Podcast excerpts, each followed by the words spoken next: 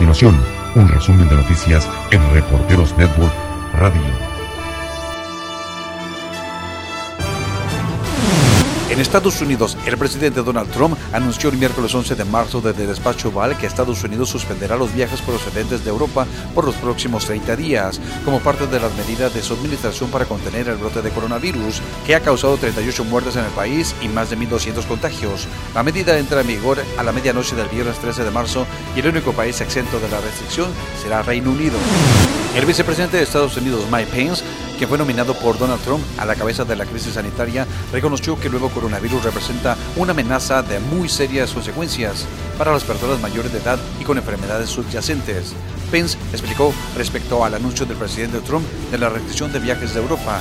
Dijo, queremos asegurarnos de que el coronavirus no siga llegando desde Europa a nuestro país, además de asegurar que se revisarán todos los pasajeros estadounidenses que lleguen durante los próximos 30 días.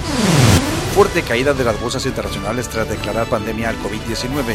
La bolsa de Nueva York abrió el jueves 12 de marzo con una caída de unos 1.600 puntos en su índice Dow Jones, siguiendo la baja que mostraron los mercados internacionales.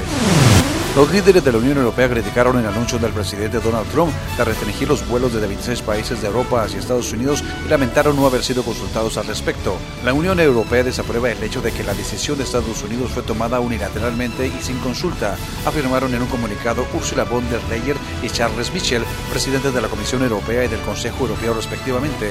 El coronavirus es una crisis global, no limitada a ningún continente y requiere cooperación en lugar de acciones unilaterales, agregaron. La Asociación Nacional de Baloncesto o la NBA suspendieron su temporada hasta nuevo aviso después de que un jugador de los Jazz de Utah, Rudy Gobert, dio positivo a una prueba de coronavirus. La decisión se tomó unas horas después de que la mayoría de los propietarios de la liga votaran porque no hubiera público dentro de las arenas.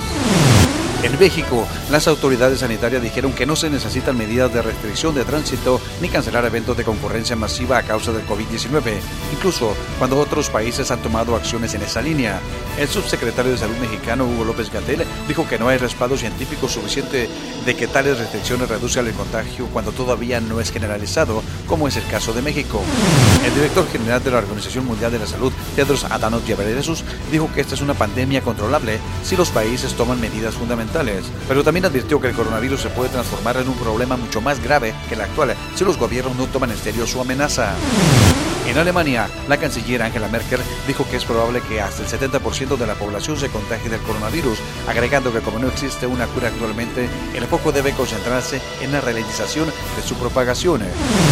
Soy el reportero Jaime Alfonso y le invito para que continúe en sintonía de Reporteros Network Radio. En breve, más información. Esto fue un resumen de noticias en Reporteros Network Radio.